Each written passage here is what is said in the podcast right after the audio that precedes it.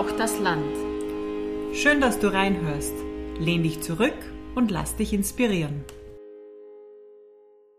Liebe Elisabeth, wie kann man eine Wohnung in zwei Ebenen organisieren? und warum sollte man genau. das? Ja.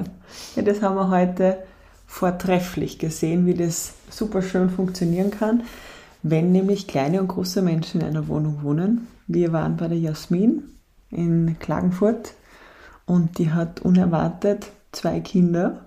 Also unerwartet deshalb, weil ihr von der Medizin gesagt wurde, dass sie keine Kinder kriegen kann. Genau. Ja.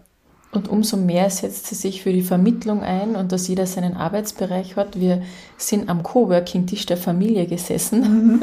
und haben hier das Interview geführt und ganz viel erfahren über ihre vielen, vielen Stationen, Länder, die sie bereist, belebt hat, mhm. um jetzt hier ihre Zelte aufzubauen und den Sprung in die Selbstständigkeit zu wagen. Mhm. In einer interkulturellen Familie lebt sie da und auch über die Herausforderungen hat sie gesprochen. Also ein sehr vielfältiges Gespräch. Wir wünschen euch eine schöne Zeit beim Reinhören.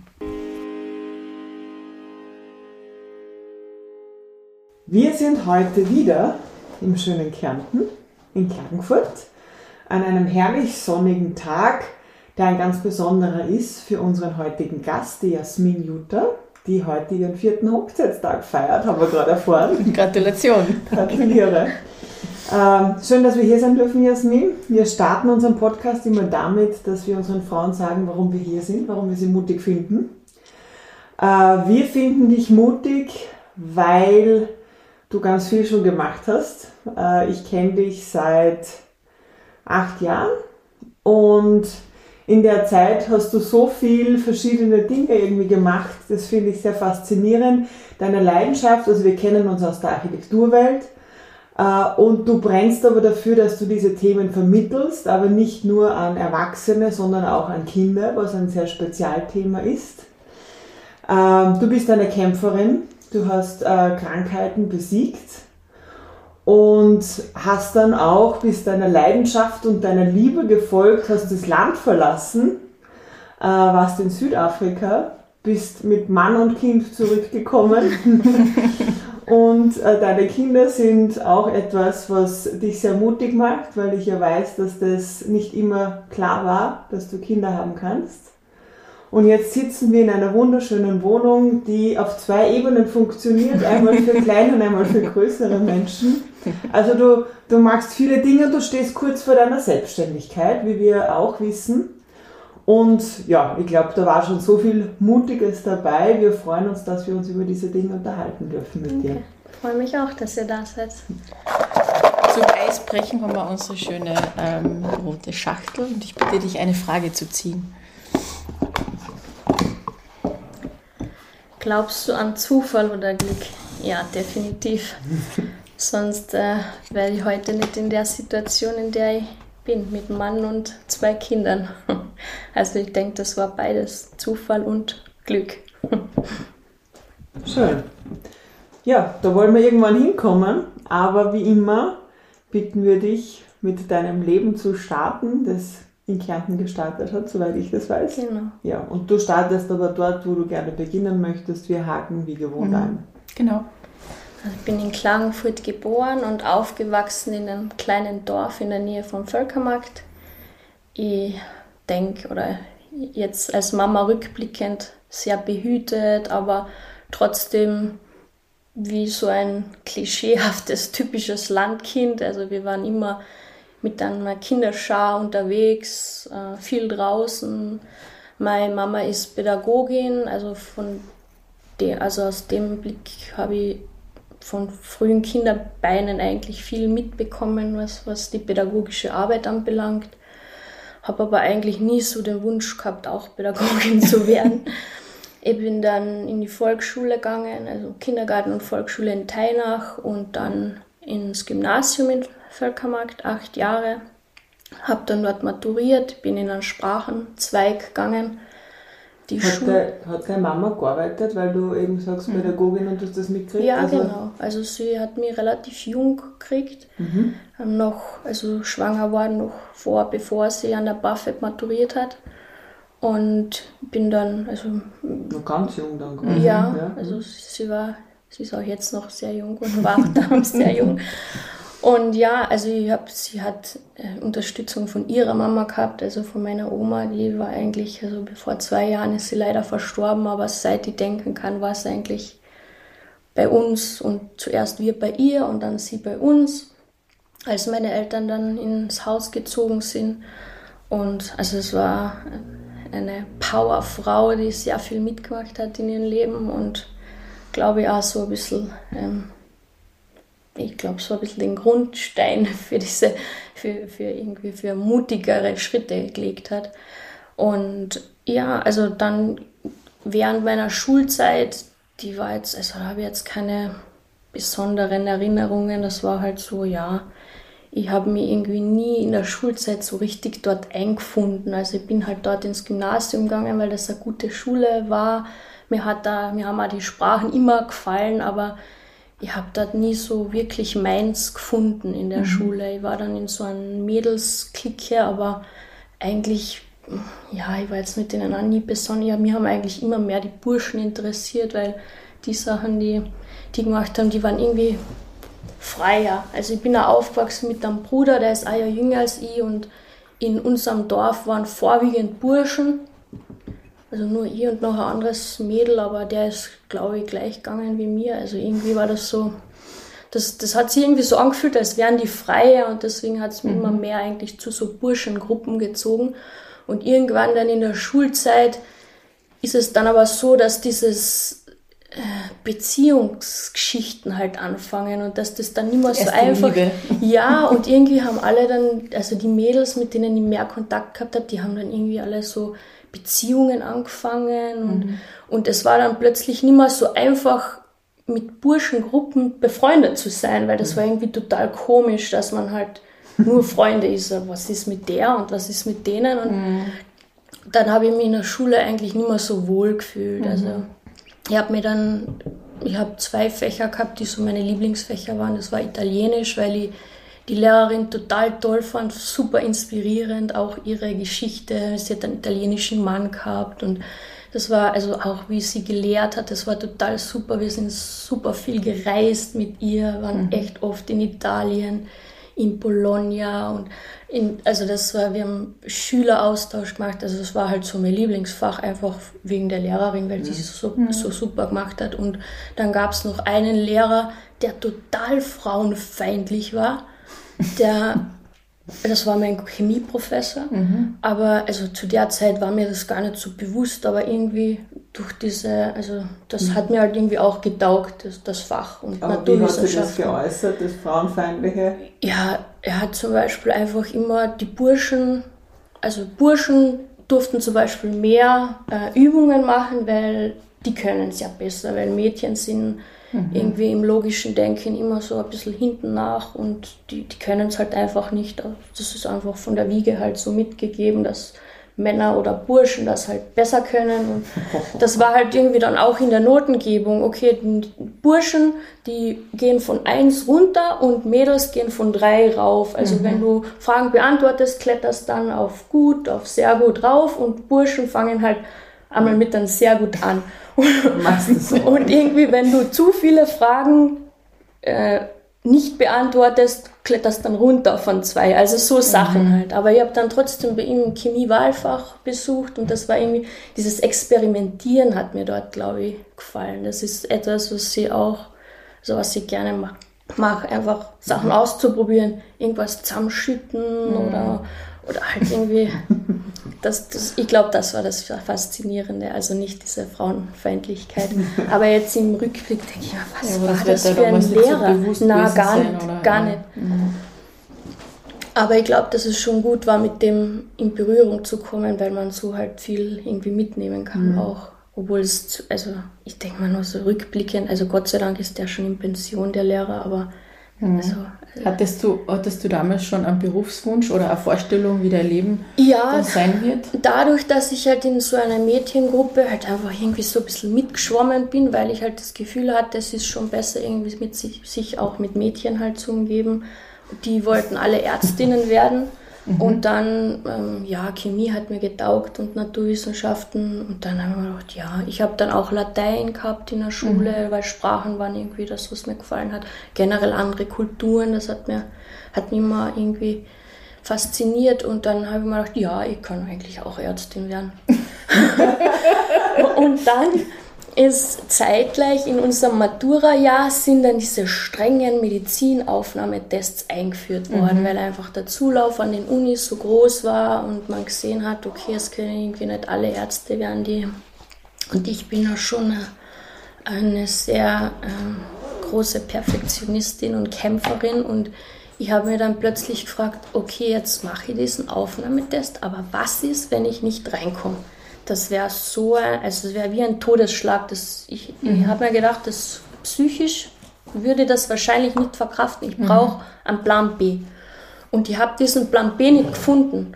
Also alle haben sich dann angemeldet gehabt zu diesem Medizinaufnahmetest, ich auch, ähm, aber also dann ist es zu Matura gegangen, wir haben das fertig gemacht, aber ich habe irgendwie diesen Plan B nicht gefunden. Mhm. Und ich habe mich dann dafür entschieden, ich weiß gar nicht mehr, wie ich auf das gekommen bin, aber irgendwie bin ich dann auf das äh, Thema Au pair gestoßen mhm. und mir hat Italien immer gefallen. Dann habe ich mich angefangen zu informieren, wo es hingehen könnte. Natürlich nach Italien und ich habe dann eine ganz nette Familie in der Toskana gefunden und habe dann vorgehabt, also ich bin direkt nach der Matura ich glaube, die Matura hatten wir am Dienstag und dann war noch das Abschlussfest und am Freitag bin ich schon los. Also mhm. gepackt und bin dann in die Toskana, habe vorgehabt, dort eben ein Jahr zu bleiben. Und da war ich bei einer Familie, die hatten zwei Kinder, ein Mädchen, älteres, die war so sieben zu der Zeit. Jetzt mittlerweile ist schon volljährig und eine richtige Powerfrau auch. Und ein Bub, der war fünf, also gerade in der Vorschule. Mhm. Ähm, wo ich hingekommen bin, war bei denen gerade Ferienzeit. Also wir hatten so Ferienprogramm. Ich habe ihre viel gesehen von der Toskana und zufällig in der Familie war die Mutter Ärztin. Mhm. Und dann, also wieder zurück zum Thema Zufall. Und dann, also ich habe dann gesehen, wie die lebt, wie sie ist. Also ich habe dann zu der Zeit, war mir gar nicht so bewusst, dass das natürlich auch ihre Charaktereigenschaften sind, aber ich habe das mhm. für mich so reflektiert, okay, so sind Ärztinnen. Wie, die, wie war sie? Beschreibt das einmal. Die hat vorwiegend nachts gearbeitet, mhm. also Nachtdienste, aber in, also sie war in Livorno, wir waren da direkt an der Küste, mhm. in Pisa, aber auch in so einem kleinen Mini-Dorf, total nett und idyllisch und sie war eben in Livorno, hat da dort, sie war Kardiologin, aber hat dort in der Notaufnahme gearbeitet und die war immer super gestresst. Also mhm. sie ist eigentlich, sie hat sich zur Arbeit gestresst, heimgestresst, irgendwie die meiste Zeit hat es keine Energie gefunden, irgendwas mit den Kindern zu machen. Dann hat sie die Kinder gepackt, sind wir am Strand gefahren. Dann auf dem Weg dorthin ist sie noch schnell ins Fitnessstudio, hat die Kinder im Auto sitzen lassen. Die Kinder haben dort gewartet, in ihre Nintendos reingetippt, weil sie einfach so mhm. müde und überfordert war. Mhm. Dann ist am Strand dort eigentlich, die Kinder wollten dann die Zeit mit ihr verbringen. Sie ist permanent eingeschlafen dort mhm. eigentlich, weil sie so müde war. An anderen Tagen hat sie mir gebeten, dann mit den Kindern was zu machen, damit sie einfach einmal zwei Stunden schlafen kann. Aber also sie war echt einfach. War sie alleinerziehend? Na, gar nicht. Also. Aber also der Papa hat, der war selbstständig und der war Architekt. Ah.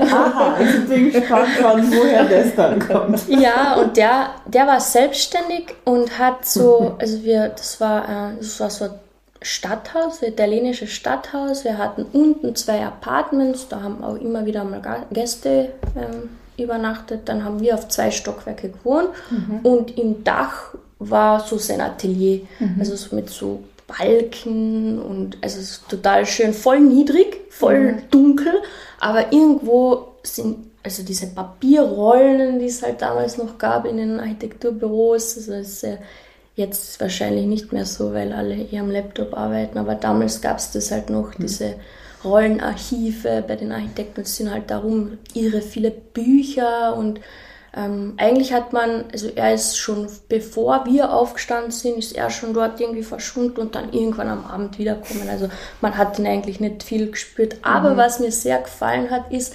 wenn die Kinder ihn brauchten, dann durften die dort auch hingehen in das mhm. Atelier. Also egal, ob jetzt irgendwelche Geschäftspartner, Gäste, Auftraggeber da waren, die sind dann da halt rumgesessen, rumgewuselt, haben sich irgendwelche Bücher rausgeholt, die Bücher durchgeblättert, sind dann halt einfach dann teilweise unter den Tisch rumgestiegen und, und weil das halt für Kinder einfach echt spannend war. Mhm. Und das hat mir dann irgendwie imponiert. Und wir haben dann, was ich dort auch total immer schön gefunden habe, ist dieses gemeinsame Kochen. Mhm. Dass jeder so auch seinen Beitrag leistet. Also nicht die Mama steht in der Küche und kocht und die Kinder haben irgendwie, sind mal zum Bäcker gegangen, haben das Brot, dann haben sie das auf den Tisch getan, den Wurstaufschnitt auf den Tisch. Also jeder hat so immer seinen Beitrag gemacht. Der Papa hat halt, wenn es Fleisch gegeben hat, er Fleisch gegrillt oder sonst dann Fisch.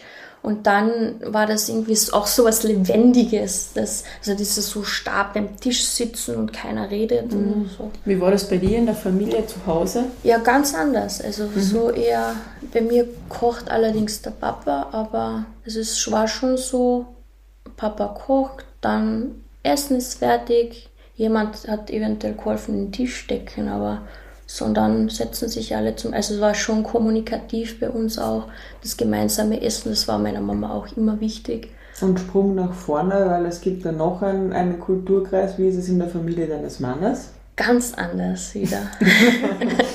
also da kocht schon die Mama. Oder, na, es kommt eigentlich drauf an. Es mhm. ist immer, gibt Tage, da kocht der Papa, Tage kocht der Bruder, aber eigentlich kocht immer einer und ruft dann alle zum Essen. Mhm. Und dort, ähm, also ja, in der Familie von meinem Mann, der, also ja, das, also ich kann es jetzt halt nur von der Familie sagen. Gegessen wird halt auch immer gemeinsam. Und es ist eigentlich ähnlich laut beim Essen wie in Italien damals. also die Kulturen jetzt so ihr habt das Empfinden, dass sich die Kulturen sehr ähnlich sind, auch was das soziale Leben anbelangt. Mhm. Also, dass man wenig Zeit alleine zu Hause verbringt oder nur mit seiner Familie, sondern das Leben findet halt draußen statt. Mhm. Ja. Ja, also dann ein großer Sprung nach vorne. Ähm, ich habe dann Architektur studiert und war dann so, habe dann meine Diplomarbeit gemacht und war dann als wissenschaftliche Mitarbeiterin an der FH. Also ich bin an der FH geblieben dann als wissenschaftliche Mitarbeiterin, habe eigentlich schon als Studentin dort immer mitgearbeitet von ganz frühem Semester an.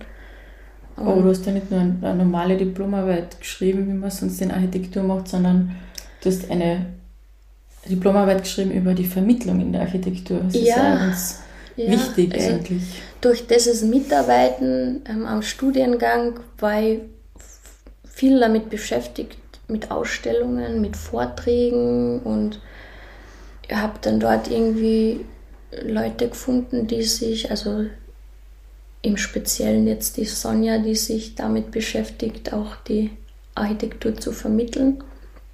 Und es gibt ja dort den, also nicht dort ansässig, aber in Zusammenarbeit oder ich glaube die Gründungsmitglieder, zwei der Gründungsmitglieder waren eben auch an der FH-Lehrende, der Peter Nixt und die Sonja Hungasser, haben den, also das gibt den Architekturspielraum, der sich damit beschäftigt und das hat mir irgendwie auch, also das fand ich spannend.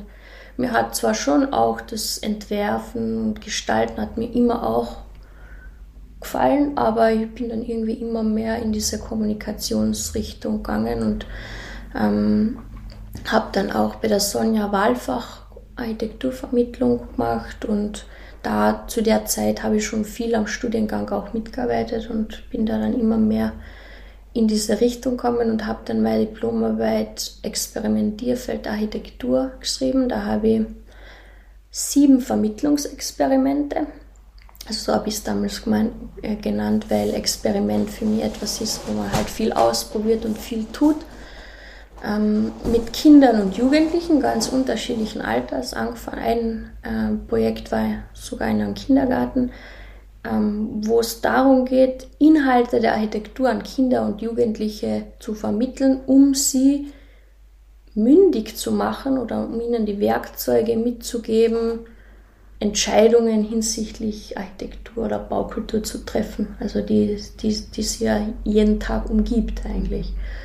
Und Kannst du uns da auch, auch so ein Experiment ganz konkret erzählen, dass man sich das vorstellen kann, was man da mit Kindern macht zum Thema Baukultur, Architektur? Ja, es war also im Kindergarten von meiner Mama haben wir ein ganzes Semester lang mit den Kindern zum Thema Naturmaterialien geforscht und haben dann zum Schluss, also es war wirklich dann zum Schluss, wir haben uns verschiedene Hölzer angeschaut, also was ist jetzt Holz, wie wird es dann verarbeitet, was kann man daraus bauen.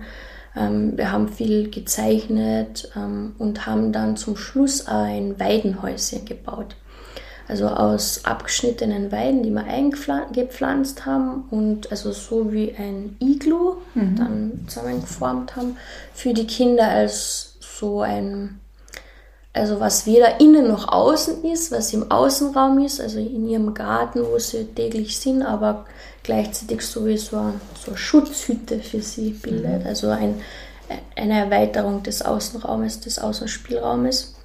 Und die Kinder haben da von der Zeichnung vom ersten Strich bis dann halt wirklich zum, also wir haben dann mit Weidenruten Wände gewebt, wirklich, und die Kinder waren da eingebunden in das und ich habe dann immer, ähm, also es hat immer funktioniert in Zusammenarbeit mit einer Pädagogin oder mhm. mit einem Pädagogin, Pädagogen, weil mich schon interessiert hat jetzt dieser Zugang aus der Pädagogik einfach, weil ähm, die in ihrer Ausbildung auch total viele so Inhalte in ihren Lehrplänen, in ihren Lehrplänen selbst haben, die sie dann auch an die Kinder weitergeben müssen. Also zum Beispiel das Bauen und Konstruieren im Kindergarten, das ist einer dieser Bezüge, die zu den Bildungsrahmenplänen der Kindergärten einfach die Architektur hat. Und ähm, ich habe dann versucht, anhand von Interviews mit Pädagoginnen, mit Literatur, so einen, also diese Vermittlungsexperimente pädagogisch zu fundieren und zu beleuchten, einfach aus, aus verschiedenen Blickwinkeln. Mhm. Und habe dann viel beobachtet, viel fotografiert, was machen die Kinder. Zum Beispiel ist, ist mir immer noch, ähm, das hat mich ganz fasziniert, wir haben also so einen Kreis aufgezeichnet am Boden, da wo wir die äh, Weiden setzen wollten. Und sobald dieser Kreis nur gezeichnet am Boden war, war das für die Kinder schon so, als wäre da was. Also die mhm. sind, wir haben dann markiert, wo soll der Eingang sein für dieses Häuschen. Und die Kinder, die haben das so benutzt, als wäre da schon ein Raum. Mhm. Also für die war das bereits so wie ein Raum. Und die denken mir so, Kolleginnen von mir, mit denen ich studiere, die tun sich total schwer, im Kopf einen Raum vorzustellen, den sie planen und Kinder hier mhm. zwischen drei und sechs Jahren für die ist eine Linie am Boden ein Raum und die haben mhm. sich dann gegenseitig ermahnt, hey, du gehst ja bei der Wand rein, nimm die Türe. und das war total faszinierend und da mhm. habe ich dann immer mehr gemerkt, wie, wie fähig Kinder eigentlich schon sind für diese Architekturinhalte. Und ich habe mir dann immer mehr gefragt, okay, was passiert dann, zwischen dem Alter und mhm. zwischen dem, wo wir dann studieren, also wenn wir 20 sind. Was passiert dann in den Jahren? Und ja, ich habe dann versucht, in meiner Diplomarbeit Antworten zu geben darauf, was Kinder brauchen, welche Montessori nennt das vorbereitete Umgebung, was man ihnen anbieten muss, damit sie diese Fähigkeiten nicht verlieren, weil sie mhm. haben sie. sie sind was, was braucht man jetzt, um das nicht zu verlieren? Experimentierfelder. Mhm. Mhm. Also ganz viele Berührungspunkte, denke ich, nicht nur einmal einen Workshop, also und das, darum kümmert sich ja die Baukulturvermittlung. Mhm. Also das Angebot für Kinder und Jugendliche, aber nicht nur, auch später dann für Bürgermeister und für alle, die dann Entscheidungsträger auch sind, die brauchen ganz viele Berührungspunkte mit diesem Thema mhm. Bauen, Konstruieren, sich vorstellen, zeichnen. Alles das, was Kinder von der Wiege an mhm. können und machen. Also man muss, eigentlich muss sich die Baukulturvermittlung darum kümmern, dass das nicht verloren geht, weil Kinder haben das. Mhm. Die bringen das mit. Ja, und so habe ich dann eben also die, diese also das war eins von sieben Projekten, die habe ich dann immer mit unterschiedlichen Hintergründen fundiert. Also ich habe immer so probiert, jetzt da war es zum Beispiel das Material beim Weidenhaus. Ähm Du, mit Blick auf die Uhr springe ich, spring ich ein bisschen Ja. und kann mich erinnern, dass du dann selbst auch mal gebaut hast. ja. Ja, dann, ähm, also nach meiner Diplomarbeit war ich wissenschaftliche Mitarbeiterin. Die übrigens, das sage ich noch abschließend, äh, Diplomarbeiten sind öffentlich äh, zugänglich oder man kann die Jasmin sicher fragen, sie ist super lesenswert, wenn das interessiert. Ja. Ja, und kann auch gerne ausgeborgt werden. Zu die Publikation ist es leider, hat es leider noch nicht, aus Zeitgründen leider noch nicht geschafft, aber Willkommen. vielleicht irgendwann noch. Ja, als wissenschaftliche Mitarbeiterin dann, ich habe ganz viel halt einfach dort auch im, also das ist dann so, glaube ich, auch so ein bisschen die Basiskompetenz im grafischen Bereich auch mitgearbeitet. Und also in dieser Vermittlungsbereich, der ist mir eigentlich immer geblieben. Also wie kann man die Baukultur an welche Zielgruppe auch immer, im besten Fall sind es Kinder, weil da hat man immer so das Gefühl, okay, man muss das jetzt ganz einfach erklären. ähm, das ist mir eigentlich immer geblieben und ich bin dann als wissenschaftliche Mitarbeiterin mit einer Studierendengruppe, also es gab damals am Studiengang lange schon, also während ich, das war damals schon am, ähm, am Tag der offenen Tür, als ich die Entscheidung getroffen habe, dort Architektur zu studieren, ist das schon ausgestellt gewesen. Projekte in Südafrika, wo es darum ging, anhand eines Masterplans einen Schulkomplex für Kinder dort in einem Dorf in Samba, das ist an der ähm, südafrikanischen Ostkap, zu entwickeln. Also die Studierenden haben das geplant, haben dann die Sponsormittel aufgestellt und wir sind dann runtergefahren. Also die Gruppen sind dann runtergefahren und haben dort dann gemeinsam mit Einheimischen und mit Helfern vor Ort und mit einer NGO Build Collective von Elias Rubin und von der Marlene Wagner die haben dann diesen Entwurf auch umgesetzt dort. Und dann gab es also diesen Meilenstein des Masterplans an der Wild Coast, war eine Veranstaltungshalle im Samba Hall. Also Samba ist der Ort, wo diese Schule eben steht. Und mit der Gruppe konnte ich dann, ähm, also diese Gruppe konnte ich begleiten. Ich war in das Projekt eigentlich auch nur so, also für die Kommunikation zuständig, habe auch Einladungen und so gemacht, aber also in das Entwerfen war ich nicht involviert, aber ich konnte dann als wissenschaftliche Mitarbeiterin die Studierendengruppe begleiten. Und wir waren dann, geplant war es eigentlich, dass ich fünf Wochen, glaube ich, dort bleibe. Die Studierenden, für die Studierenden sind es immer so ungefähr neun Wochen und haben dann dort diesen, diese Veranstaltungshalle gebaut. Und mein jetziger Mann, der war einer der Einheimischen, also das ist seine Heimatgemeinde, die, der dort mitgeholfen hat. Und Und wie seid ihr das erste Mal in Kontakt gekommen?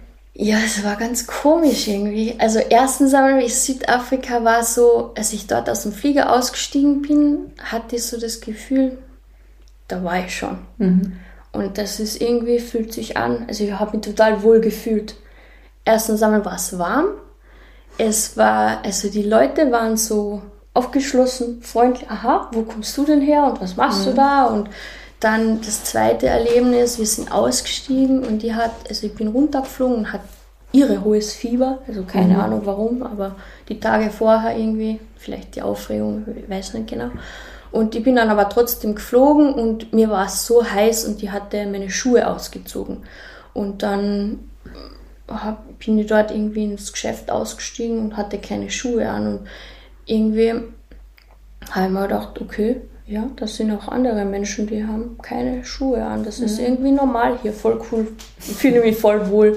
Und auch dieses Tempo, das man dort vorfindet, also an der, am Supermarkt halt irgendwie schön gemütlich und man hat eigentlich immer Zeit, sich mit jemandem zu unterhalten. Das ist, das hat mir gefallen. Und dann auf der Baustelle, also bin die ersten Tage dann nicht auf der Baustelle gewesen, dadurch, dass ich eben noch das Fieber hatte. Und als ich dann den ersten Tag auf die Baustelle gekommen bin, haben die anderen dort dann schon gearbeitet. Und die anderen Studierenden, die haben sich so ja, ein bisschen so lustig gemacht über mich. Die haben irgendwie gesagt, mein Mann, der Melon, der, der, ist, so, der ist mir so ähnlich, der ist, könnte mein Bruder sein. Und wir haben uns dann das erste Mal unterhalten und eigentlich sofort verstanden. Aber jetzt nicht so wie Liebe auf den ersten Blick, sondern weil wir uns eigentlich so ähnlich waren. Also das, das Tempo, dieses Gemütliche ist ähnlich. Die, die haben auch immer echt gelacht, wenn sie uns irgendwo gehen gesehen haben, so nebeneinander, weil sie gesagt haben, das kann jetzt irgendwie nicht sein. Die sind sich so ähnlich, so als wären das Geschwister. Also jetzt nicht vom Ausschauen her, mhm. sondern von der Art her, wie wir reden, wie wir uns bewegen wie, wir haben dann, also man hat immer so in Teams zusammengearbeitet und wir haben uns dann recht schnell eigentlich zu einem Team zusammengefunden und haben immer gemeinsam gearbeitet. Und dann redet man halt auch und wir haben viel Zeit miteinander. Eigentlich wusste man jetzt nicht, also das ist eine Distanz von 18 Stunden Flugreise, mhm. ob das jetzt so eine Zukunft hat. Wart ihr in, schon in Kontakt? Also ja, ja, intensiv. das schon, das ja. schon. Also die ganze Zeit über. Und ich habe dann auch, also ich habe ihm das auch versprochen, dass ich im Sommer wiederkomme und mhm. habe das versuch, versucht zu organisieren und ich bin dann auch wiederkommen. Also für ihn war das auch so, weil es waren ja schon viele Gruppen davor dort und also es gab jetzt nie eine, mit der er jetzt so in Kontakt getreten ist, aber er hat das schon gesehen, dass die dann wieder fahren und dann mhm. immer sagen, sie kommen wieder, aber mhm. noch nie einer da gewesen. Ja. Außer die Marlene und der Elias, die immer mm. wieder kommen sind. Aber die Studierenden jetzt halt, also war er da auch total skeptisch, ob mhm. das jetzt und hat sich eigentlich auch, glaube ich, nicht einlassen wollen jetzt mhm. auf eine Fernbeziehung.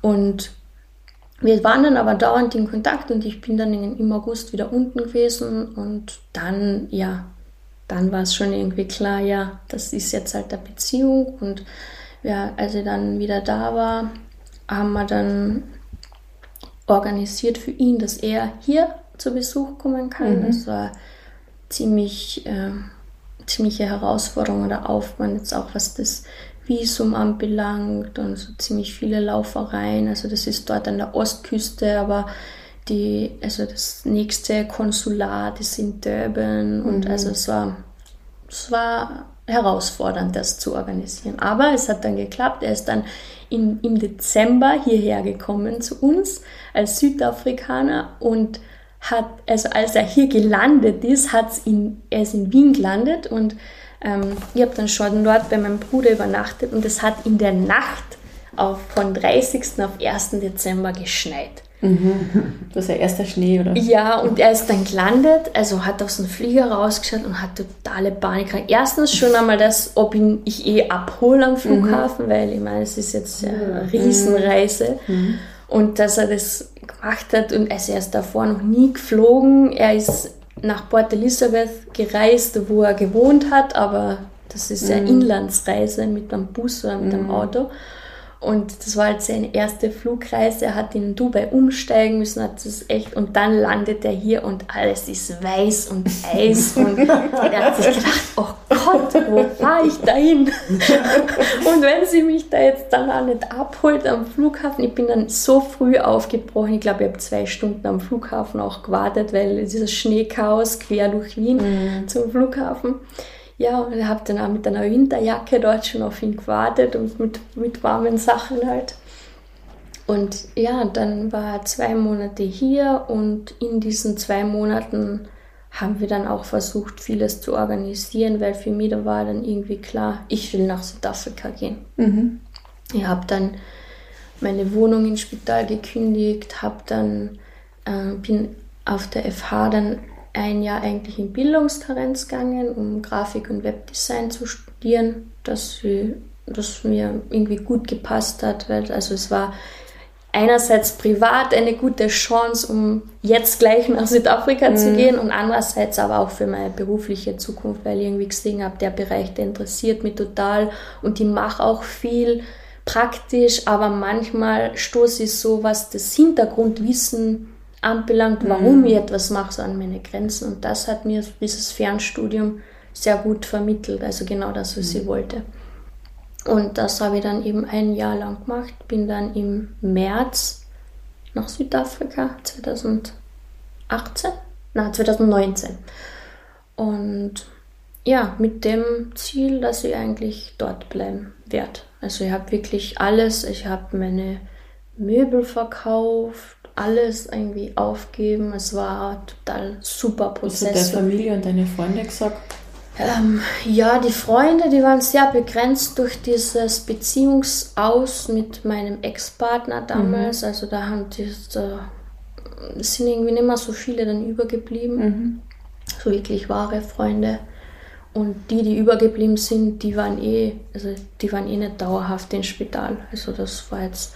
Aber meine Familie, also vorwiegend mein Papa, die haben schon, also sie haben schon gekämpft. Sie haben es zwar nicht gesagt, weil sie das halt unterstützen wollten und die eigentlich immer hinter mir stehen und alles unterstützen und ermöglichen, was sie machen will.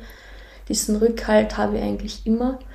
Aber es war schon schwer. Also mein Papa hat dann auch, als ich von München weggeflogen bin am Flughafen, also er hat echt Tränen in den Augen.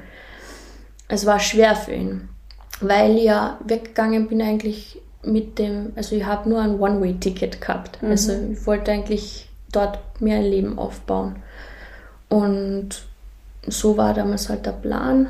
Und dann ja, dann war ich dort, habe eben dieses Studium gemacht. Wir haben, also war dort total viel gereist, mir voll viel angeschaut. Wo hast, wo hast du gewohnt? In Durban. Mhm. Also gemeinsam dann eben mit meinem Mann. Für meinen Mann war es damals auch total schwierig. Der hat irgendwie seinen Job verloren gehabt, durch das, dass er so lange Zeit dann auch bei der Hall mitgearbeitet hat. Mhm. Und das immer wieder war, da haben sie dann irgendwie gesagt, ja, ist jetzt irgendwie nicht so fein, wenn du mhm. jedes Jahr mal für neun Wochen ausfallst. Und insofern hat es gut gepasst, dass wir so wie in Durban einen Neuanfang gestartet haben. Und es war dann, also wir haben dann ziemlich schnell, ziemlich große Schritte gemacht. Also mhm. wir haben dann durch das, dass sie hier unten bleiben wollte und wir uns eigentlich sicher waren, dass wir unsere Zukunft miteinander verbringen waren, haben wir uns gleich gleich mal darum gekümmert, dass wir heiraten können. Also, also, viele denken ja jetzt, wo wir hier sind, dass das umgekehrt, also es war eigentlich bei uns umgekehrt. Ihr habt jetzt, also, ja, ihr wollt unten bleiben und das war so ein easy Weg. Wenn du eh zusammenbleiben willst, wieso sollst du dann nicht irgendwie gleich heiraten? Weil es gibt viele Paare, die heiraten nach zehn Jahren und lassen sich dann scheiden. Jetzt irgendwie, ja, haben wir halt den großen Schritt gewagt und haben dann eigentlich nur mit zwei Trauzeugen ganz klein diese formalen Dinge halt erledigt, um zu heiraten. War trotzdem total schön, also genau das, was ich mir irgendwie gewünscht habe. Wir haben dann am Strand gegrillt, ähm, hatte nur eine minimale Zeit lang meine Schuhe an, wo wir am Standesamt sind, aber direkt davor angezogen und dann wieder ausgezogen. Das war voll super. Und ja, dann haben wir geheiratet und dann ein Monat später ungefähr ist etwas ganz Unerwartetes passiert und die war plötzlich schwanger. Mhm. Und aufgrund meiner gesundheitlichen komplizierten Situation davor war mir eigentlich seit meinem 19. Lebensjahr bewusst, ich werde keine Kinder haben. Es ist mir auch von mehreren Ärzten bestätigt worden. Meine Eierstöcke haben nicht so funktioniert aufgrund von starken Medikamenten, aber dann ist das halt passiert. Und dann haben die Gedanken angefangen, okay, also auch von Seiten meiner Familie, von meinen Eltern, die das erste Mal Großeltern werden, nach, nachdem das so, so unvorhersehbar war, haben es dann irgendwie angefangen, mehr zu leiden. Also, wo mhm. sie sich vorgestellt haben, jetzt kriegen wir ein Enkelkind und das ist in Südafrika. Und aber gesundheitlich ging es da zu der Zeit gut? Ja. Da war alles. Ja, also das war alles super. Ich hab, hatte da unten eine super Ärztin und das, die Schwangerschaft war gut. Mhm. Also, ich hatte keine Probleme oder irgendwelche Beschwerden. Es war eigentlich schön. Wenn ich mir jetzt die Fotos anschaue von der Zeit, wo ich schwanger war, also ich habe auch irgendwie so einen Schein drauf gehabt. also es hat mir gut getan. Ja, und dann aber trotzdem, durch das, dass meine Familie halt irgendwie dann doch auch einbeziehen wollte, in das haben wir dann irgendwann angefangen zu überlegen, was wir halt jetzt dann weitermachen. Also mit Kind, dann in Südafrika, mein Studium läuft ja dann irgendwann aus und was machen wir dann? Und haben dann verschiedene Varianten abgewogen und geschaut, weil also es ist jetzt in Südafrika nicht so leicht Arbeit zu finden, auch nicht, wenn man für dortige Verhältnisse gut ausgebildet ist, also wenn man Akademikerin ist. Mhm. Und als Architektin, also man kann dort, ja, es, also man wird dort oft in so architektonische Richtungen gezwungen, wo man für Leute baut, für die ich eigentlich nie bauen wollte. Also für sehr reiche Leute, wo andere dann dort äh, in Armut irgendwie sind. Das war irgendwie, also diese Kluft arm-reich, das ist etwas, was mir immer sehr zu schaffen gemacht hat dort unter all diesen schönen Dingen. Und da, also das wollte ich eigentlich nicht für mich. Also ich wollte dort nicht als Architektin arbeiten. Und da durch dieses Studium Grafikdesign hat sich das, haben sich Projekte ergeben, wo ich irgendwie selbstständig arbeiten konnte.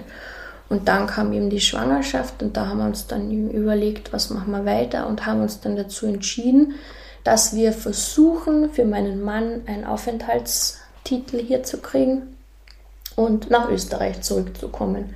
Wir haben uns dann, mein Bruder, der wohnt in Wien und er hat uns dann dort eine Wohnung organisiert. Total super in, im dritten Bezirk am Rochusmarkt. Und dort habe ich dann auch unsere Emmy, Eminati Emilia heißt sie, äh, zur Welt gebracht schon. Also ich bin dann im siebten Monat hochschwanger nach Wien. Wir sind dann nach Wien und ja, haben dann dort also die Emmy gekriegt und dort dann, also für mich war irgendwie so klar, ich möchte das mit dem mit der Grafik irgendwie vorantreiben, selbstständig, habe mir das auch gut vorstellen können mit, mit dem kleinen Mäuschen und habe das dann auch gemacht. Also ich habe Projekte gehabt, es hat sich immer wieder was ergeben, es hat gut ausgeschaut und es hat auch gut gepasst. Und mein Mann, der hat dann mit super Ehrgeiz versucht, Deutsch zu lernen, Deutschkurse gemacht. Das war auch super, dass wir zu der Zeit in Wien waren, weil das Angebot dort auch toll war. Welche Sprache spricht sie in der Familie? Mehrere. Mehrere. Viele. es kommt ein bisschen drauf an, wo wir gerade sind. Aber jetzt zu Hause sprechen wir Deutsch und Englisch. Mhm. Wir kommunizieren in Englisch, wenn wir alle gemeinsam sind. Und so die Kinder sprechen mit mir Deutsch. Und mein Mann spricht mit ihnen Zulu, meistens, wenn ihn irgendetwas ärgert, dann mhm. automatisch. Aber, Verstehst ja, du Zulu auch? Ja, schon. Ja. ja. Also ich spreche es jetzt aktiv nicht mehr so gut, weil wir jetzt halt auch schon lange wieder hier sind. Mhm. Aber ja, schon. Also, und wir verbringen auch viel Zeit.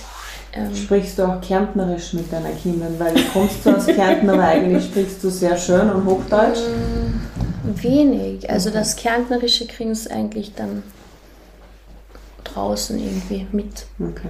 Wo ich dann schon auch jetzt manchmal Dialekt spreche oder mit meiner Familie auch manchmal, aber dadurch, dass ich eh schon so viele Sprachen ähm, mein Mann spricht, der hat ja auch zwei Muttersprachen, Zulu und Kosa. Mhm. Und ja, das, also ja. Und dann ähm, war es eben so, also mein Mann hat in ziemlichen Eilzugstempo Deutsch gelernt und wir waren dann bei meinen Eltern in Kärnten zu Besuch und da war dann auch mein Onkel und mehrere Leute und es hat sich dann für ihn eine Jobchance mhm. in St. André im Lauerntal oh. ergeben. und ja, und dann kam auch zeitgleich diese ähm, Corona mhm. und Lockdown und man hat, wir haben irgendwie in Wien nicht gewusst, was wird passieren. Wir waren dort in einer Wohnung mit einem Baby, haben total viel Zeit so oder so schon bei meinen Eltern verbracht und haben dann dort, haben dann ähm, uns entschieden, dass wir durch diesen Umstand, dass mein Mann eben in St. André zum Arbeiten anfangen hat und wir in Wien halt, oder ich dann halt mit Baby in Wien war, haben wir viel Zeit bei meinen Eltern verbracht und dann dort so eine, Zwischenstation eigentlich gemacht. Und ähm, das, das ist, jetzt von Wien nach Kärnten gezogen? Ja, genau. Nach Teinach, oder? Na, das ja. ist in St. Margareten, das mhm. ist in mhm. der Nähe vom Völkermarkt. Mhm. Das ist ein Mini-Dorf und ähm, also am Beginn war es ganz okay, aber ich, also wir haben uns nicht wohl gefühlt als Familie jetzt dort mit diesem multikulturellen Hintergrund. Es war auch für das Dorf, also am Beginn war es schwer verträglich, jetzt mittlerweile geht es nach mhm. drei Jahren. also es haben sich irgendwie alle an uns gewöhnt, an meinen Mann gewöhnt und es ist okay, aber es gab schon herausfordernde Geschichten, wo wir auch gemerkt haben, unsere Kinder sollen in dem Umfeld nicht aufwachsen, wo sie immer die sind, wo der Papa andere Hautfarbe hat, wo sie selber anders mhm. ausschauen. Also jetzt mittlerweile sagen alle, Ma, ja, die lieben und ja, wir haben sie ja so gern. Aber immer dieses Gefühl, wir sind anders, das wollte ich für meine Kinder nicht. Mhm. Und das, so kam dann auch der Entschluss, okay, wir bleiben in Kärnten, weil die Nähe zur Familie und ich wollte das meinen Eltern halt einfach auch ermöglichen, dass sie halt und meinen Kindern auch, dass sie trotzdem mit dieser Bindung, mit dieser engen Bindung zu den Großeltern und meine Eltern zu ihren Enkelkindern aufwachsen können. Wie ist es mit der Familie von deinem Mann? Wie ist, wie ist Ihnen gegangen, wie ihr entschlossen habt, dass ihr, also dass er mit nach Österreich kommt? Das wird ja auch nicht so einfach gewesen sein. Ja, sehr, für seine Mama natürlich nicht so leicht, aber dadurch, dass wir, also Südafrikaner werden sehr selbstständig erzogen. Mhm. Also sind, seine Mama ist überhaupt keine Glucke. Für sie ist das total wichtig, dass wir den Kontakt halten und das tun wir mhm. auch. Das tun auch die Kinder. Also es ist, es ist ja irgendwie super möglich mit Videotelefonieren mhm. und so. Also die Kinder kennen seine Familie auch. Wir waren leider noch nie dort. Also letztes Jahr hatten wir eigentlich vor Ende des Jahres, aber dann ist sind Flüge und alles wieder gecancelt worden, alles wieder verriegelt und wir konnten mhm. dann leider nicht fahren, aber wir versuchen es heuer wieder und treffen sie dann das erste Mal. Aber es war natürlich nicht einfach und mhm. es gibt auch Tage, also ich glaube, für den Melon ist es hier manchmal sehr schwer, weil es ist halt schon ein Kulturschock. Einfach mhm. das ganze Leben ist total mhm. anders. Und wir versuchen uns mit kleinen Dingen irgendwie das zu holen, wenn er das vermisst. Also entweder anrufen, was ihm immer ganz viel hilft, ist, wenn er den Elias oder die Marlene trifft, weil mhm. die sind für ihn so wie seine südafrikanische Familie. Mhm. Da blüht er dann auch total auf und ja, wir versuchen es, aber mhm. er vermisst es natürlich jeden Tag. Also unvorstellbar dann halt diese, diese Unterschiede. Ja. Wisst ihr denn, weil wir müssen äh, die Runde machen, aber wisst ihr denn, wie, weil ihr immer wieder nachgedacht habt, sozusagen, wie geht's weiter? Ja, was ist sozusagen der nächste Plan? Habt ihr einen, jetzt einen Plan, äh, wie es weitergeht? Oder ist das, wo ihr jetzt hier seid, wo du sagst, wir sind angekommen für eine bestimmte Zeit? Ja, dadurch, dass wir, also wir haben ja dann nach der Emmy noch ein Jahr später, also wir, das war, wir haben uns das eigentlich gewünscht, nachdem wir die erste, unsere erste Tochter gekriegt haben, haben wir eigentlich gesagt, wir sind beide in Familien groß geworden, wir wollen eigentlich sofort danach ein zweites Kind. Und ich war dann aber trotzdem mit dem Baby sehr überfordert, da, da habe ich mir irgendwie gesagt, okay, wir lassen uns noch ein bisschen Zeit, nicht sofort mhm. danach. Und das hat das Schicksal dann aber scheinbar irgendwie nicht mitbekommen und hat uns dann sofort danach noch unsere Lilly geschenkt. Zufall, ne? ja. Und ja, jetzt haben wir eben zwei Mädchen, die sind jetzt zwei und drei. Sie gehen noch nicht in den Kindergarten, das kommt jetzt dann, aber wir sind jetzt schon dabei, uns irgendwie zu überlegen, dass wir jetzt mal irgendwo längerfristig Station machen. Mhm. Wir sind jetzt hier seit Beginn des Jahres eben hier in Klagenfurt in dieser super schönen Wohnung, fühlen uns total wohl und wir haben jetzt eigentlich vor, uns unser Leben oder also für uns und unsere Kinder halt aufzubauen, mhm. weil wenn die Kinder jetzt, ich meine, klar, das kann man auch irgendwie, aber es ist schon anders, wenn man sich selbst aus einem Umfeld rausreißt oder wenn man Kinder dann irgendwie ständig umziehen lässt. Also mhm. wir haben jetzt schon vor, uns hier irgendwie sesshaft zu machen. Mhm.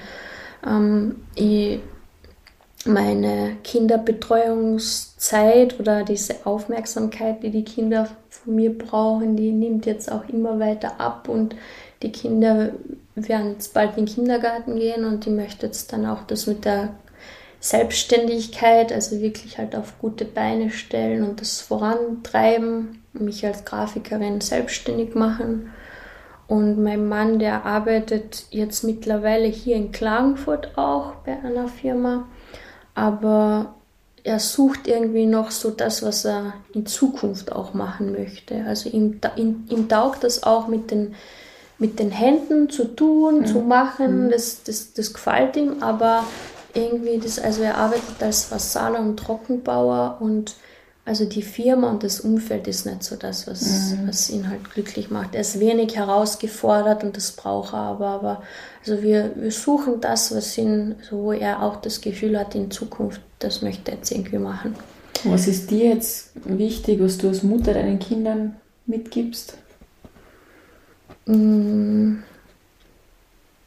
Hm diesen Rückhalt, also dieses Vertrauen und den Rückhalt der Familie oder der Eltern, so, also das gibt dann schon sehr viel Kraft, wenn man irgendwie auch mutige Schritte wagen will. Diese Wurzeln, ich glaube, dass mhm. das Kinder sehr stark brauchen, die Bindung halt. Also das, das ist sehr wichtig, weil an, ich glaube, dass an diese Wurzeln dann im Endeffekt die Flügel verleihen, dass man hingehen kann, wohin man möchte, aber man hat halt eben diese Personen, wo man sich hinwenden kann, die einem irgendwie dann trotzdem verwurzeln. Das ist, glaube ich, mhm. ganz wichtig und das versuchen wir auch. Es ist jetzt durch das, dass wir so unterschiedliche Wurzeln auch haben, aber ist jetzt nicht so eindeutig, wo ihre Wurzeln sind, aber es ist jetzt auch, glaube ich, nicht an ein Land gebunden und wir versuchen halt so einen kulturellen Mix ihnen auch mitzugeben, also dass sie von beiden Kulturen was mitbekommen und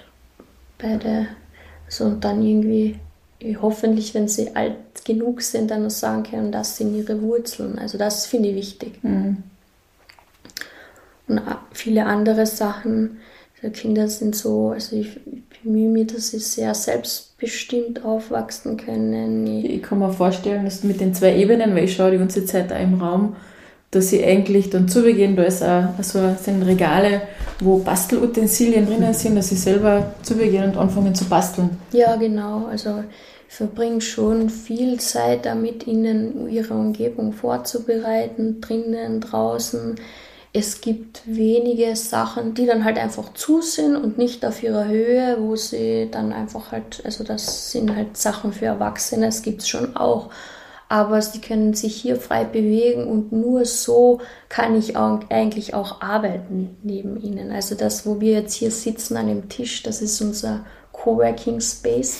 Da sitzen wir vormittags alle drei, ich meistens am Laptop, außer ich kann irgendwas schreiben oder zeichnen.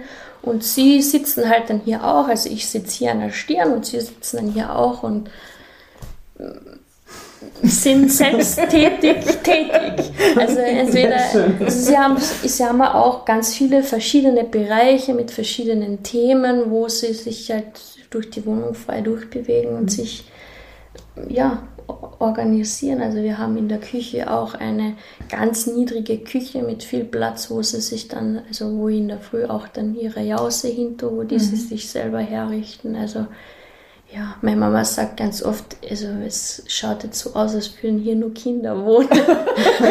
aber, aber ja, das ähm, für unseren Familienalltag ist das wichtig, weil ich dann so halt auch arbeiten kann neben ihnen. Also mhm. das es funktioniert leider nicht. Also ich muss auch manchmal für Projekte tagsüber ähm, verfügbar sein. Ich kann jetzt nicht nur nachts arbeiten oder wenn sie schlafen. Aber wir sind gut eingespielt. Also man kann. Wie schaut jetzt so euer Tagesablauf aus? In der Früh, also ich bin meistens zuerst munter und dann erledige ich Sachen wie zum Beispiel E-Mails schreiben und sowas. Aber ich warte eigentlich dann, bis sie aufwachen. Sie sind jetzt noch nicht in so einem Kindergarten- oder Schulsystem. Das heißt, sie können eigentlich so lange schlafen, wie sie wollen, so wie sie müde sind. Und dann ganz normal frühstücken, ähm, anziehen, fertig machen und dann beginnt halt das, der erste Arbeitszyklus. Also meistens so eineinhalb Stunden, mhm. wo sie sich dann, wo sie frei spielen und wo ich dann arbeite. Und dann das Mittagessen am Nachmittag, also nach dem Mittagessen, manchmal davor, kommt ein bisschen aufs Wetter drauf an. Wenn es super schön ist, gehen wir früher raus und länger raus. Wenn es nicht so schön ist, meistens dann nach dem Mittagessen. Sie machen dann noch einen Mittagsschlaf, wo ich dann wieder was Konzentrierteres arbeiten kann. Und dann gibt es eigentlich am Nachmittag noch an so einen Arbeitszyklus, wo sie wieder freispielen und dann am Abend, wenn mein Mann nach Hause kommt, tun wir meistens kochen. Also mhm. entweder er oder ich, wenn, je nachdem, wie ich noch zu arbeiten habe. Ähm, wenn ich noch länger arbeiten muss oder mal ein Meeting habe oder so oder irgendwie was dahin schieben kann, dann macht er das Abendessen und dann gibt es halt einen Familientisch. Und dann am Abend ist in, je nachdem, entweder spielen wir dann was gemeinsam oder machen irgendwas gemeinsam. Es ist recht flexibel. Oder ich arbeite auch was oder wir gehen raus. Das ist, mhm. wir, wir haben jetzt nicht so einen strengen Rhythmus. Es ist eher so situationsabhängig. Also ich schaue dann, wenn die Kinder, sobald sie anfangen frei zu spielen, dann nehme ich meinen Laptop und setze mich halt her. Wichtig ist ihnen meistens, dass ich halt da bin. Mhm. Ja. Gibt es dich schon online, wenn man grafische Leistungen haben will? Noch nicht. Aber bald. Gut. Ja.